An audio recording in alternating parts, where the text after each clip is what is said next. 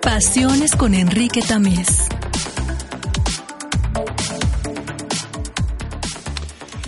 Los seres humanos vivimos colgados de varios pretextos existenciales. Razones, emociones, impulsos, instintos, tendencias, obligaciones, simpatías, inercias. Hay algo que queremos destacar en este programa, las pasiones. Este ejercicio radiofónico tiene como simple intención conducir a un invitado de la comunidad del TEC de Monterrey por las pasiones que nos quiera compartir. Y con suerte lo hará con la guardia baja. Vamos a la presentación de nuestra invitada del día de hoy. Elda Quiroga es la primogénita de una familia de siete hermanos, nacida hace muchos años bajo el signo de Aries. Como hija mayor, le tocó romper con algunas barreras típicas de la época en una familia regiomontana clase media chapada a la antigua. Como buena regia de antaño, nació en La Conchita. Estudió la primaria en el Colegio de La Paz, después en una secundaria pública, para de ahí entrar a la Prepa 7 de la Universidad Autónoma de Nuevo León. Posteriormente, rompiendo paradigmas, obtuvo una beca para cursar la Ingeniería en Sistemas Computacionales, así como la Maestría en Ciencias Computacionales en el Tecnológico de Monterrey, además de estudios de posgrado en el SMU en Dallas, con certificaciones en Project Oriented Learning.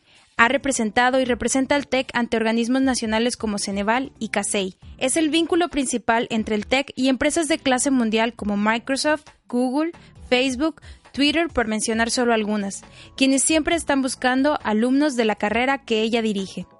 Tiene más de 30 años trabajando en el TEC, siempre ligada a la educación, y de esos, 18 ha sido directora de la carrera de ITC. Elda, ¿cómo estás? Pues muy bien. Muchas gracias por haber Estresada, pero bien. Estresada. Ahorita platicamos fuera del aire que este, pues este es un espacio muy relajado, muy de charla, de conversación, de plática, pero Elda me decía, es que yo soy ingeniera. Entonces, a lo mejor me gustaría empezar por ahí, que ¿a qué te refieres con eso de que soy ingeniera? Es que no nada más soy ingeniera, sino que soy computóloga. Eh, eh, eso es más rígido, el eh, asunto es más no- rígido no, todavía. no es tanto que sea más rígido, porque somos muy creativos, ¿verdad? Sí. Pero, pero seguimos algoritmos. Sí. Seguimos procesos, primero este paso, después este otro. Entonces que me digan, "Bueno, es una charla relajada. Qué nervio. Va en contra de la neurosis. pues digamos que sí. Un, un computólogo, a ver, déjame elaborar esto, a ver si Muy estás bien. de acuerdo. Un, un computólogo, en efecto, tiene, no tiene margen de error, porque no, no sale. O sea, tiene que, eh, tiene que ser algo preciso. Pues de alguna manera tienes que encontrar un camino. Sí. que no necesariamente, en ocasiones no es el del paso uno, luego paso dos, luego paso tres. O sea, quizás encontramos alguna desviación y hacemos un 3.1 y luego nos vamos al 3.5, luego nos regresamos al 3.3 y seguimos a, ya de manera, digamos, más lineal, ¿no? Pero no, no es tanto eh, eh, un proceso de, de ser preciso, pero sí de llegar a un destino. Sí. Y obviamente en el, en el, en la calidad del proceso, la calidad de la, de, de esa precisión, pues está el qué tan bien o qué tan mal, qué tan rápido, qué tan, qué tan se tarda en bajar una imagen, por ejemplo, si tú, tú que eres, tú que estás más del lado de los artistas, ¿no? Oye, la calidad del sonido que tú escuchas, todo eso detrás tiene algoritmos, ¿verdad? Que te ayudan, eh, a producir tu arte, por ejemplo. Y entonces, el qué tan bueno sea mi trabajo, pues de alguna manera eh, detona qué tan bueno, qué tan, qué tanto te vas a lucir tú en tu, en tu faceta de artista, oye, Elda, eh, hoy en día las computadoras son muy sexys. O sea, eh, vamos, usar la computadora eh, es un acto casi erótico, ¿no? Porque, por- sí, o sea, hay una dimensión de Sí, sí. la estimulación, Así ¿no? es. Del ser humano, de, eh, tú mencionaste ahorita estar escuchando música, ver fotografías. Hoy en día la calidad y lo, lo fácil que es manipular para el usuario, eh, eh, lo convierte en una, en una experiencia muy sexy, yo insisto. Es igual de sexy lo que está detrás, porque Eh, tú, no. tú, tú ves los fierros, tú ves los Sí. cablecitos, tú ves los números. No, tú no tanto los fierros, pero, pero sí los algoritmos que hacen que tú puedas disfrutar de esa calidad de sonido, de esa velocidad. Por ejemplo, cuando tú estás bajando algo, Mm. cuando tú estás cargando una página web, antes, pues yo me acuerdo cuando esto empezaba, pues no importa, está bajando a 5 bytes por segundo. ay, Bueno, pues ahí te esperabas y veías cómo iba apareciendo la imagen, renglón por renglón, donde iba haciendo el rendering, ¿no? Eh, hoy en día un chico se tarda dos segundos, ya se cambió de página. Sí. Porque, porque hemos, hemos avanzado tanto en ese desarrollo tecnológico, en esos algoritmos, por ejemplo, de compresión de imágenes, de manipulación de sonido, que hacen que, eh, que ya no tengamos tanto margen de paciencia, por ejemplo, en las nuevas generaciones. O sea, los hemos quizás mal acostumbrado a que las cosas son mucho más rápidas, ¿no? A que las cosas son casi instantáneas, pero lo que está detrás este, es mucho software. Ahora, es, es, es el caso, el ejemplo típico de tú vas a un restaurante con N estrellas Michelin, ¿verdad? Y tú Sí. ves el platito así con el camaroncito. Decorado, eh, sí, pero si te asomas a la cocina, pues hay una de ollas un y de trastes, y, sí. este, que, o sea, la verdad no quisieras ver lo que hay ahí, ¿verdad?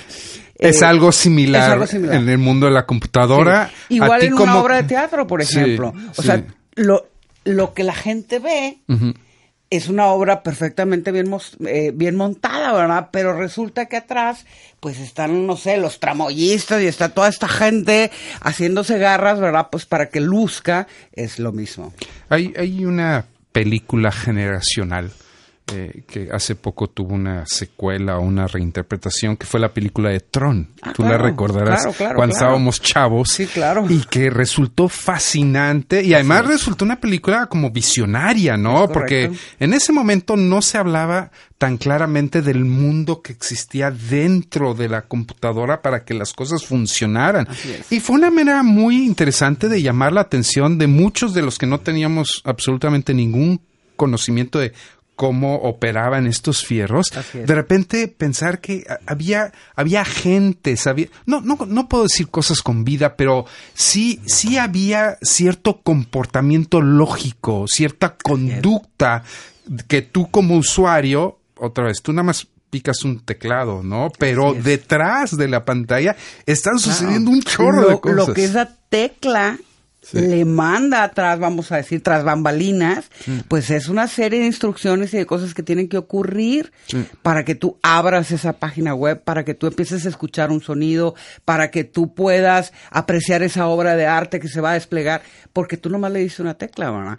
Pero esa tecla desencadena un montón de actividades. Yo, eh, eh, ahora que regresemos del, del corte, Elda, me gustaría hablar un poco de las eh, cómo los ingenieros de hoy, la- los o tus estudiantes, vamos a hablar de una de tus pasiones, tus, tus alumnos, eh, estudiar hoy en día, por ejemplo, ingeniería eh, o un ámbito más específico, la computación, trae una serie de dilemas no únicamente técnicos, sino también muchos de índole moral No, o no, ético, tremendos. estético. Tremendos. Vamos- Casi, casi como la ética de los médicos. Casi como la o, o- o el a veces por encima de la ética de los médicos. Vamos a, vamos a continuar esta conversión. Estamos con Elda Quiroga aquí en Pasiones y vamos a escuchar la primera selección que nos hace Elda también de la música que le apasiona. A los, ingen- los ingenieros también son... Yo, yo he aprendido que muchos de mis amigos ingenieros son músicos de corazón. Así no sé si hay alguna puente ahí entre... Yo nomás de corazón, porque yo siempre digo que yo toco la puerta y desafino, ¿eh? Y ya con eso. pero, pero tu gusto musical, no les adelanto, pero, pero sí se nota que él da. eh, eh, a esto de escuchar música, sí le pone mucha atención. Vamos a escuchar de Oc- October Project la canción Return to Me.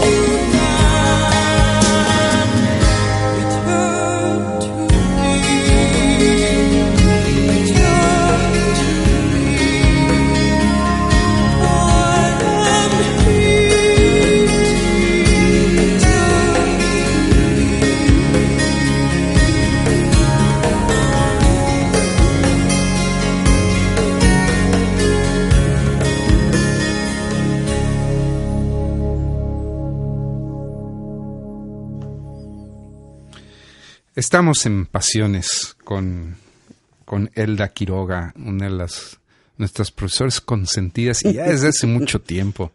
Y, y si no, pregunten a todos nuestros alumnos de computación y también a nuestros maestros, colegas de esa área de ingeniería. Estamos escuchando Return to Me de October Project. Qué bonita canción.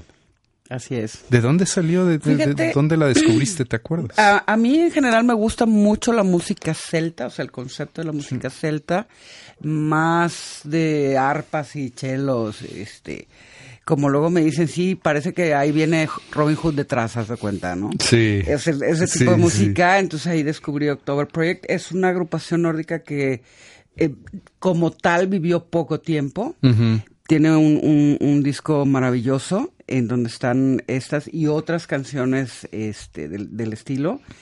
Eh, y, la, y la vocalista que me gusta mucho, en particular su, su tono así medio, medio grave de voz, eh, sigue, eh, tiene algunas grabaciones posteriores bajo el concepto que se llama ah, Celtic Women.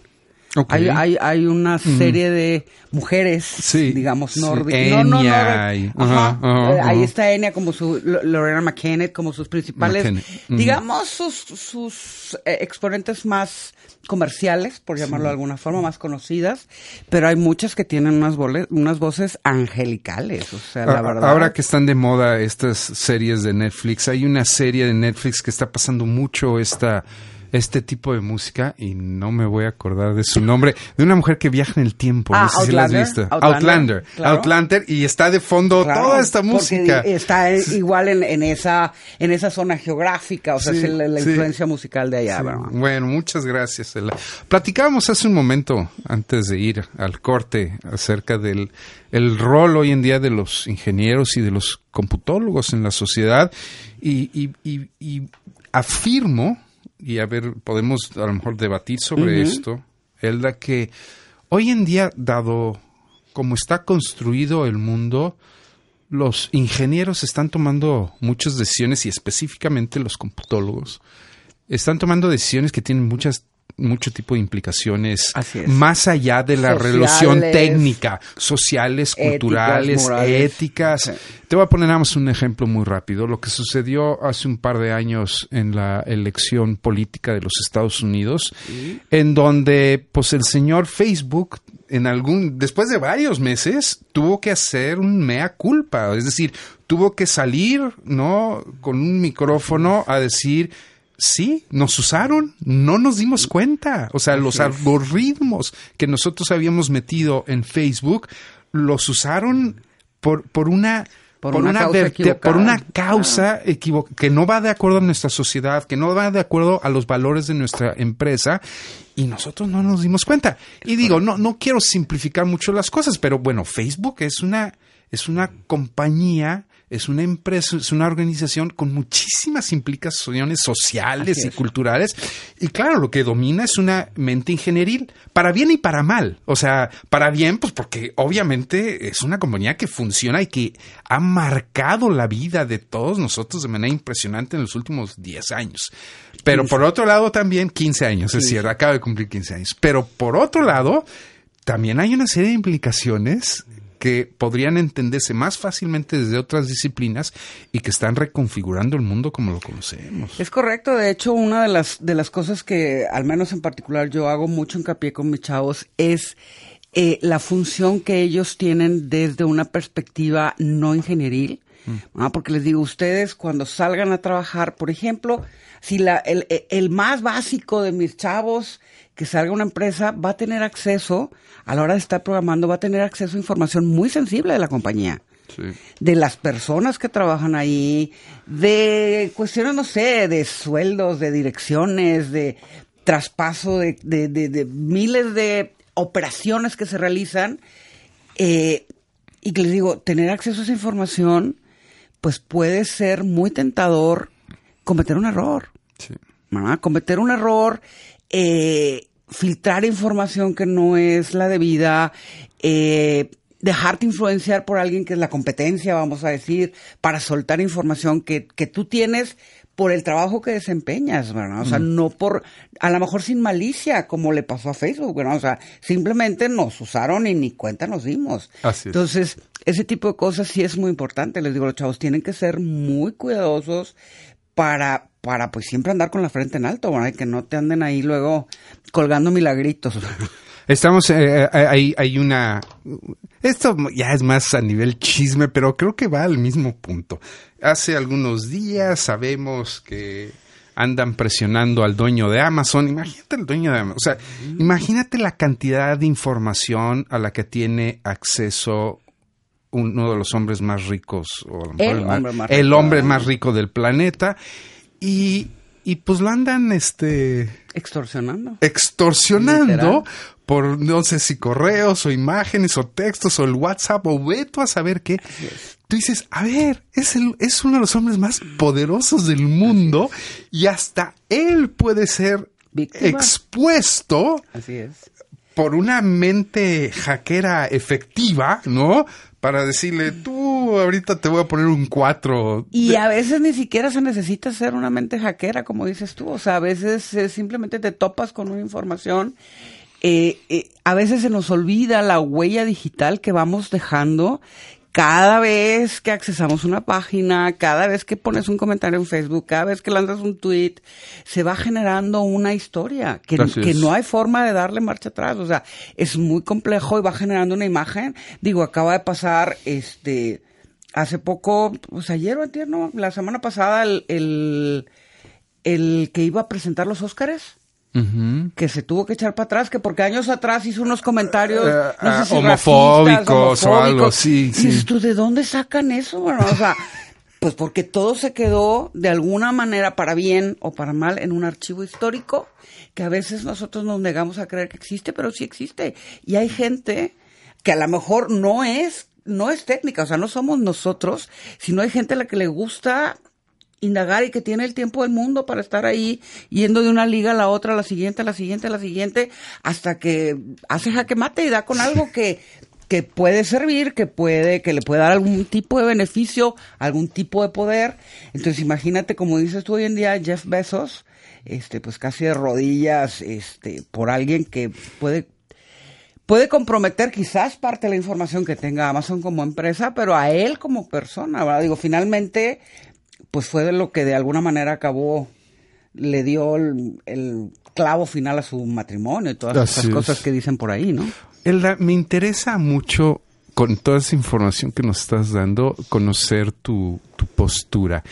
¿Tú tienes una visión distópica del futuro? Es, eh, tipo Blade Runner, tipo las computadoras van a dominar al mundo y los humanos van a terminar siendo una subespecie de inteligencia en comparación a la inteligencia artificial? ¿O tienes una visión más optimista? Dices, no, digo, estos son malos sabores, pero en general el, el platillo que tenemos frente a nosotros es un platillo muy interesante y muy rico para los próximos años. Fíjate que en ese sentido yo creo que finalmente termina siendo algoritmos. Yo creo que hoy en día ese término de inteligencia artificial, ese término de machine learning, es, es, es un hot trend.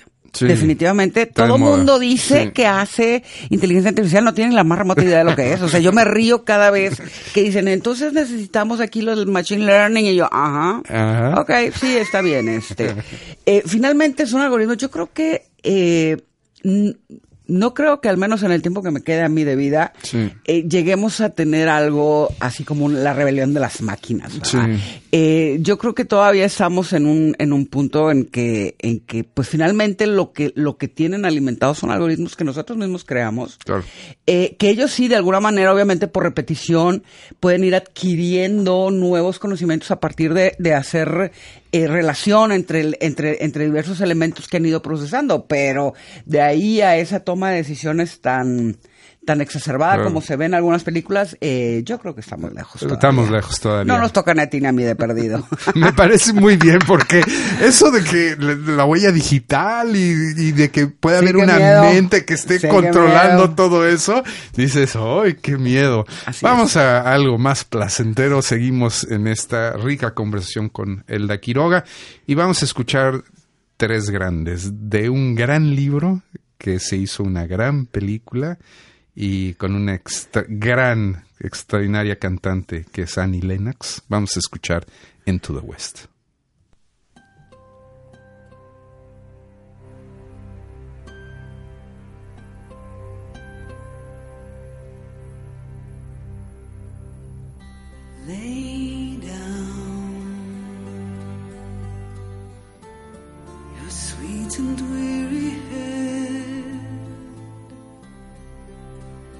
Night is falling. You've come to journey's end.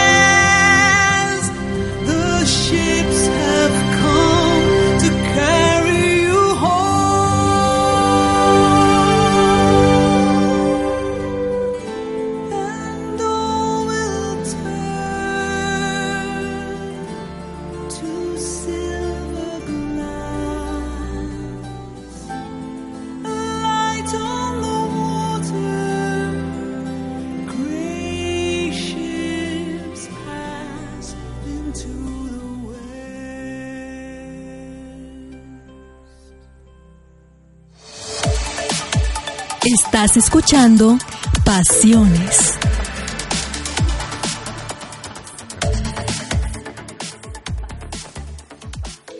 Regresamos a Pasiones. Estamos con Elda Quiroga, eh, una de las grandes maestras del área de cómputo aquí de Campus Monterrey y directora de carrera en este momento. ¿Cuánto tiempo llevas de directora de carrera? Ya un rato, ¿no? Eh, como tal, 18 años. 18 años. ¿Y no Sí. te has aburrido? No, es Por- una de mis pasiones. Es por tus alumnos. Es correcto. ¿Qué- cómo, cómo definirías a tu alumno típico? Híjole, los computólogos son niños, este, diferentes. Porque, a ver, a ver, eso, eso me podría decir cualquier director de carrera, pero a ver, dame tus Ah, argumentos. Fíjate que, no, digo, son niños, eh, en, en lo general tenemos fama de que somos bien geeks. Eh, digamos, ese es la- el término de moda que antes en nuestra época era ser nerd. Nerd, así Pero es. ahora Ahora ser es geek, es sexy, ¿verdad? Ajá. Eh, entonces tengo muchos niños muy geeks, muy, muy, muy, o sea, niños muy brillantes, muy metidos, súper apasionados con la tecnología, que andan ahí siempre este, en la punta del grito, vamos a decir. También tengo alumnos normales que dicen, yo aquí estoy, tranquilo, ahí me la llevo, pian pianito y salgo. Entonces, manejar esa diversidad a veces este, es un reto. Es un reto el, el cómo impulsas al chavo que es punta de lanza eh, y cómo evitas que el que no lo es, que el que no tiene ese empuje, no sienta que es un fracasado. Sí. ¿verdad? Porque, por ejemplo, es algo, es algo que puede ocurrir muy fácilmente con mis chicos, porque imagínate, en una generación, este, hay, no sé, vamos a decir, 80 muchachos en un semestre, en 100 chavos en un semestre, eh, y al cabo de un año, este, pues de esos 100 chavos, 40 o 50, pues ya se fueron a hacer una estancia de verano a Facebook o a Google o a Microsoft o a Amazon o a Twitter. Sí, porque los, que son no. Sí, los que son muy buenos en tu área son muy buenos, punto. Eh, o sea, destacar en esa área Así es. eh, requiere de una mente muy sofisticada. Y sin embargo hay chamba para todos, de Sí, alguna manera. Entonces, pero es bien difícil como les echas porros a estos y los, y los empujas, pero a la vez, ¿qué discurso tienes que tener con tus otros chicos? Por supuesto. que, que le digas, oye, pero tú estás bien, o sea, hoy justo hoy me dirías tú uno de mis alumnos, oiga maestro, es que, este, es que pues no, no, no, no, no cuajo en las entrevistas, o sea, no, no sigo más allá, entonces pues revise mi currículum, pues ya no sé si cambiarme de carrera, le digo, "Oye, eres un niño muy brillante, pues te falta ese último, así clic, Sí. para poder hacer esa entrevista técnica, porque a veces no es una cuestión de que si son elocuentes o no, porque eso a veces es lo de menos, ¿verdad, Sí. chavos? Eh, pero esa última, eh, eh, así como vuelta a la tuerca, ¿no? Para que, para que amarre esa entrevista, entonces eh, es bien difícil para mí a veces eh, eh, empujar a estos chicos que no tienen esa misma confianza en sí mismos, podríamos decir, ¿no? Entonces, o sea, cómo procurar que sigan echándole ganas, que no se, que no se me vengan abajo porque fallaron en la entrevista y no se los van a llevar, ¿no? Este, entonces sí es, es estresante, pero es muy apasionante para mí. Eh, voy a voy a empezar una rápida historia Muy que a lo mejor no ves de dónde viene. ¿verdad? Pero ya en algún momento te vas a dar cuenta. El, el año pasado estoy trabajando en Bogotá unos días y fui a comer a un lugar muy típico de, a las afueras de Bogotá que se llama Andrés Carne de Res. En este restaurante que todos los colombianos conocen y conocen muy bien, eh, uno llega a ese lugar y es un lugar fascinante porque hace cuenta que el dueño fue iba pasando por la calle y de repente ve un no sé una llanta y toma la llanta y la cuelga en una pared. Y luego sigue caminando por la calle y de repente ve un vaso encima de un basurero y agarra el vaso y la cuelga en la pared. Y, así durante 30 años ha puesto en las paredes de un restaurante cualquier cantidad de artilugios, aparatos, eh, en, fin, eh, es una cosa que casi uno lo marea a la hora de entrar a un restaurante que no es pequeño, que es un restaurante muy grande. Eh, Elda no va a recordar, pero yo una vez entré a su oficina. ¿Ya viste a dónde voy? llena. ¿Ya viste a dónde voy? Claro. Bueno, que casi salí corriendo de ahí. ¿Por qué? Porque sentí que todas las paredes se me venían encima de la cantidad de objetos. ¿Tokens le llamas? Tokens. Que- ¿De, de dónde salieron esos objetos? ¿Qué son, Elda? ¿Y por qué los tienes ahí? Eh, pues porque soy de alguna manera acumuladora. Sí. kind of, vamos a decir. Eh, me gusta mucho conservar eh, de muchos de los viajes que me ha tocado hacer, pues el detallito, ¿verdad? Así de el, el koala de Australia, este, el gondolero de Venecia, el vikingo de Dinamarca, o sea, pero son siempre objetos, digo, después de los primeros años de, de viajar, eh, que coleccionaba tazas, por ejemplo, es súper complejo este, viajar con tazas. Por supuesto. Antes llegaba rompen. con la mitad así, le, ya le faltó la oreja o cosas por el Sí. estilo. Entonces empecé a comprar tequileros, por ejemplo, yo ni tomo, pero bueno, con- entonces- pero era más, mucho más fácil de, de- de trabajar con Sí, ellos. no tenía la oreja, ¿no? Ah, Para por- que se para le. Sí, y sí, sí. normalmente te los dan en una cajita, entonces Exacto. aguantan más. Eh, y luego me empezó a dar por comprar cosas representativas de las ciudades, la, la típica Torre Eiffel, este, la Torre Sí. de Londres, este, cosas. ¿Cuántos objetos tienes ahí en tu oficina? ¿Tienes alguna idea? No, no tengo ni idea. Eh, Es que quiero, quiero transmitir a quien nos está escuchando que es una experiencia. El día que estén aburridos, estén aquí en el campus, de repente digan, ay, ¿qué hago? Quiero estresarme un poquito, estoy muy relajado. Vayan a la oficina de Elda. ¿En dónde está tu oficina? En Aulas 2. En aulas. Vayan, por favor. Y, y, y se les va a pasar el tiempo tan rápido, nada más de verla. ¿Qué son? ¿500, 800? ma- No sé tengo ni el idea. número. Tengo muchos vasitos. Este, y luego, por ejemplo, todas estas empresas que vienen o que voy yo a visitarlas, entonces tengo termos de Google, este, eh, vasos de Microsoft, etcétera, etcétera, ¿no? ¿Y, y cosas que tus alumnos también traen o son puros objetos que tú no, coleccionas? algunos, algunos de mis alumnos, no sé, por ejemplo, uno, ay, mis, este, pues me fui de vacaciones a Egipto y le traje aquí tres pirámides, ¿verdad? Ok.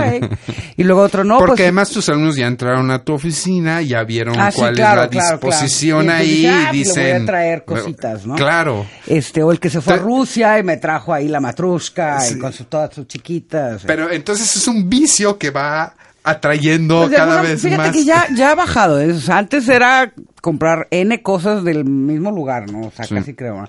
Y pues he ido a, a la, a la vuelta de ya no caben ni en mi casa tampoco. ¿no? O sea, Sí. siempre tengo un desastre.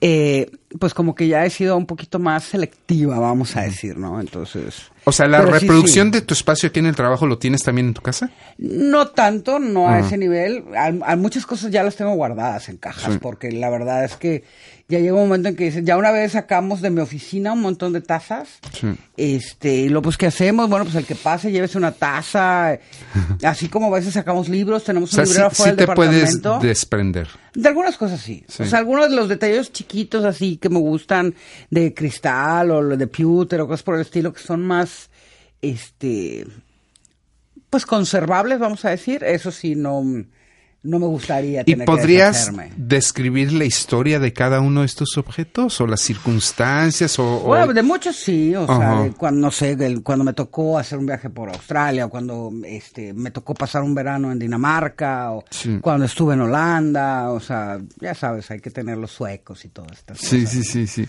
Ahora, ¿te, te gusta eso? Eh, eh, digo, porque también es una manera de acumular historias, también es una manera de acumular significaciones, ¿no? Tener Y, presente. y de alguna manera, este, lo mismo ocurre con la música. Tengo un montón de CDs, con películas.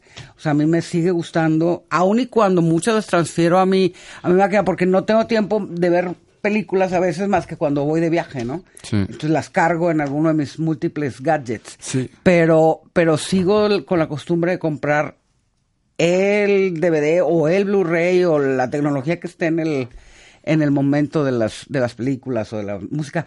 La música ya le he bajado mucho, ya eh, como que esa sí ya me he hecho más a pues en iTunes ya mejor las compro y ya. Exacto. Pero Mm. pero sí durante años, o sea, tengo cientos, ¿no? Vamos, vamos a va- vamos a nuestro último corte eh, musical. Eh, a ver, Elda es la directora de nuestra carrera.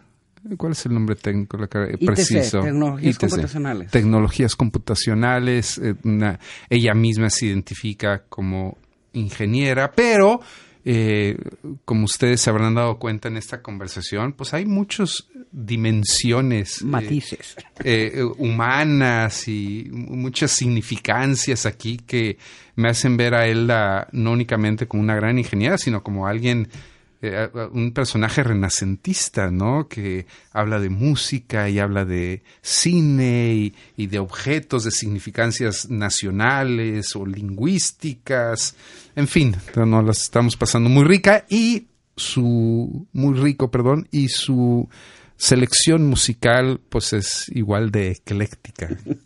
Eh, vamos a escuchar una, una canción que no habíamos escuchado aquí en el, el programa, ni, ni, ni el artista y mucho menos la canción. Un clásico de los tiempos, John Denver. A lo mejor no es algo que le dice algo a la gente joven de hoy en día, pero Pero la, la letra de esa canción es maravillosa. la letra de esta canción en particular que escogió Elda es una maravilla. Vamos a escuchar Annie's Song de John Denver.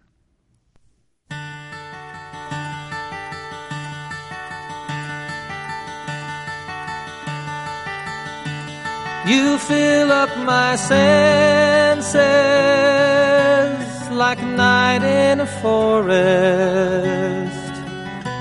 like the mountains in springtime, like a walk in the rain, like a storm in the desert, like a sleepy blue ocean. You fill up my senses.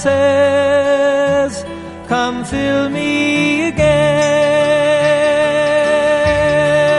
Come, let me love you. Let me give my life to you. Let me drown in your laughter. Let me die in your arms. Beside you. Let me always be with you. Come, let me love you. Come, love me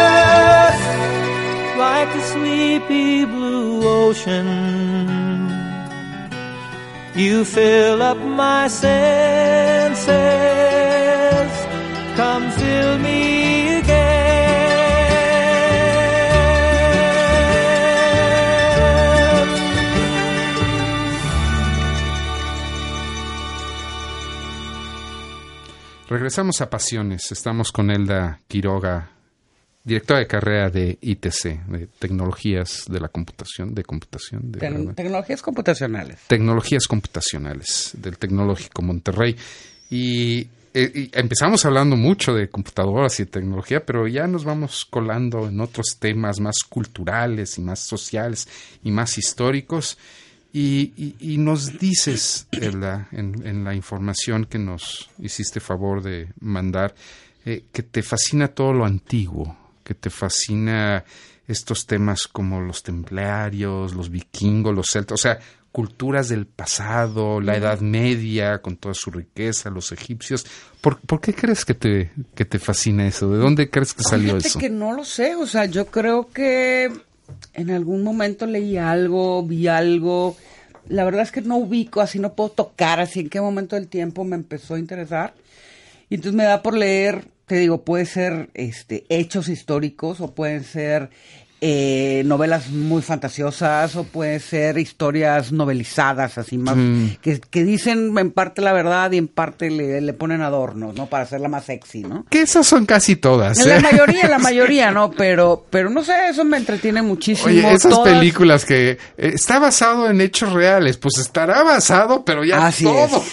Con una adaptación bastante libre. Así es. ¿eh? Eh, entonces, eh, sí, me entretienen mucho ese tipo de novelas, este, ese tipo de películas y de series, o sea, me encantan esas cosas. Te decía ahorita que, por ejemplo, eh, todo lo que tenga que ver con eh, novelas, digamos, tipo El Código da Vinci, me gusta, siempre me ha interesado muchísimo. O sea, me gusta ese tipo de tramas. Sí. Eh, aunque eh, en algunos momentos diga, oye, es que eso de alguna manera le pega a tus creencias. o- No, no se la tomen tan en serio, ¿verdad? O sea, simplemente es una novela. Eh, y entonces el que mezcla ese tipo de cosas me interesa. Te decía que hay una autora eh, española que me gusta mucho, que se llama Matilde Asensi, que también tiene algunas cosas, eh, algunos libros eh, por el, El estilo. último Catón. El, último catón es, un, es una novela muy buena, pero tiene otros libros. Que no tiene nada que eh, ver con nuestro catón. no, no, para nada, para ver. nada, para nada. Eh, por ejemplo, tiene otros libros que tienen más que ver, eh, situados más en el Camino de Santiago, Sí. Este, entonces, en, en, en- épocas así también del medievo y por el estilo. Entonces, la verdad es que es una, es una autora que me gusta mucho. Y hay varios que están, eh, a lo largo del tiempo han escrito ese tipo de, de novelas y con esas me entretienen. Digo, también me gusta mucho, obviamente, leer de tecnología y de lo que viene y blogs y eh, cosas muy de eh, cómo mejorar la educación de la computación. O sea, no tanto el cómo mejorar la educación con computación, sino cómo mejoramos la manera en que enseñamos a nuestros chavos Claro. este el, el arte de la computación, ¿verdad? Porque finalmente termina siendo un arte eh, como escribir una novela. Eh, Bill Gates decía hace algunos años que la, la educación del futuro en ese entonces tenía que contener como un eje central, ¿no? La es. enseñanza de Hay, hay un movimiento De lenguaje, muy fuerte ¿no? De en la, en- eh, sobre todo en Estados Unidos, que busca que, que la enseñanza de la programación, al menos del pensamiento algorítmico, Mm. eh, sea parte fundamental de la currícula de la escuela elemental, eh, como lo es matemáticas, como lo es idioma, como tal, porque finalmente eh, un lenguaje de programación es un lenguaje. O sea, de hecho, a veces yo les digo a mis chavos, o sea, mi área particular de expertise es la parte que tiene que ver con procesamiento de lenguajes de programación. Entonces yo les decía, nosotros estamos mucho más cerca, por ejemplo, de la gente de lingüística. Sí, de la- por de- de supuesto. la gente acá. Y filosofía del Eh, lenguaje y lógica matemática, que- por supuesto. Más que de la parte de este de ingeniería de software o cosas por el estilo, que es nuestra misma parte de la computación, ¿no? Entonces, eh, porque hablamos el mismo idioma, o sea, Chomsky es Chomsky para los de allá y para los de acá, ¿verdad? Eh, el, el cómo establece sus reglas, o sea, hay muchos puntos en, en- en común. Entonces, realmente un lenguaje de programación es eso, un lenguaje.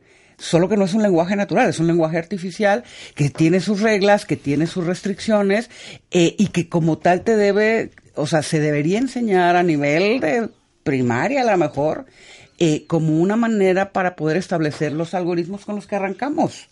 Sí. Porque no es más que establecer una serie de pasos y condiciones y cosas que se deben repetir y cosas que se deben hacer si ocurre tal cosa. Entonces, esa manera de poder plantear, de poder fragmentar un problema para, para buscar ese proceso de solución, eso, eso es la computación.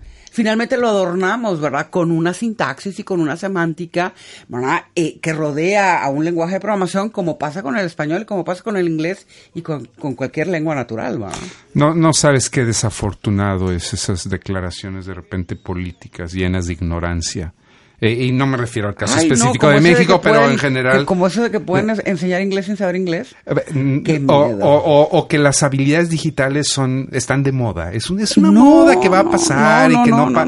Qué desafortunado, ¿no? O sea, yo te podría decir, a mí me molesta mucho, por ejemplo, ahora que estamos este, trabajando con planes nuevos, que de repente hay algunas áreas que se quieran literalmente trepar en los temas de moda. Digo, es un tema de moda, eso va a pasar. O sea, tienes que quedarte en la base, ¿no?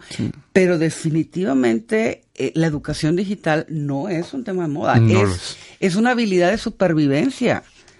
Hoy en día y en el futuro cercano no se ve ninguna diferencia, al contrario, o sea, cada vez es mucho más importante, eh, no nada más que el chico tenga esa habilidad, pero que también tenga el razonamiento para, para ver lo que le implica el tener esa habilidad y las consecuencias y responsabilidades que, que van amarradas a tener esa habilidad.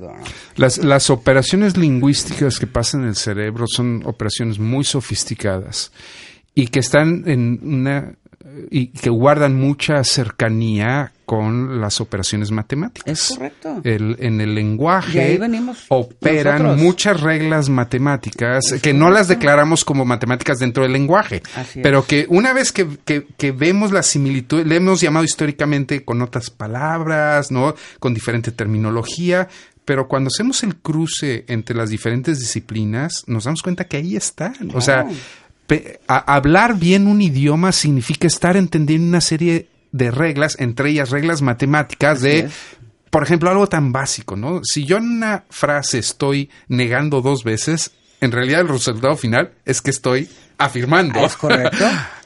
Es una operación básica de las matemática, matemáticas, claro, de ¿no? pero que aplican en el lenguaje perfectamente Así bien. Eh, poder quitar estas barreras, ¿no? Y ver que estamos hablando de los mismos fenómenos es un reto que tenemos en la reto. educación el día de es, hoy, ¿eh? Porque es. normalmente le estamos repitiendo la historia a alumnos, a papás, ¿no? De que las disciplinas son como estos cajones, ¿no? Que se explican por sí mismo y que no que no guardan No ninguna interactúan. no interactúan, no tienen por qué tener esta relación. Y creo que parte el, el éxito del modelo Tech 21 va a consistir en, en tumbar estas ideas y crear estos puentes, sobre todo cuando estemos hablando de los retos, ¿no? De los Así es. en, en donde va- nos vamos a dar cuenta que no podemos resolver aisladamente una situación, sino que tenemos necesitamos del talento y de la del De conocimiento disciplinario de otros para poder construir soluciones a problemas muy complejos. Es correcto. Estamos llegando a la parte final de nuestro programa. Se nos ha pasado, a mí se me ha pasado sumamente rápido. Quiero agradecer muchísimo a Elda Quiroga que haya venido, que haya aceptado nuestra invitación. Muy bien. Muchas gracias, Elda. Pues yo aquí con el estrés, pero bueno, creo que finalmente la libramos. Yo, eh, mira, si tuviste estrés durante el programa, qué bien la disimulaste, ¿eh? Muy Soy- bien Soy un artista, ¿verdad? soy un artista digital.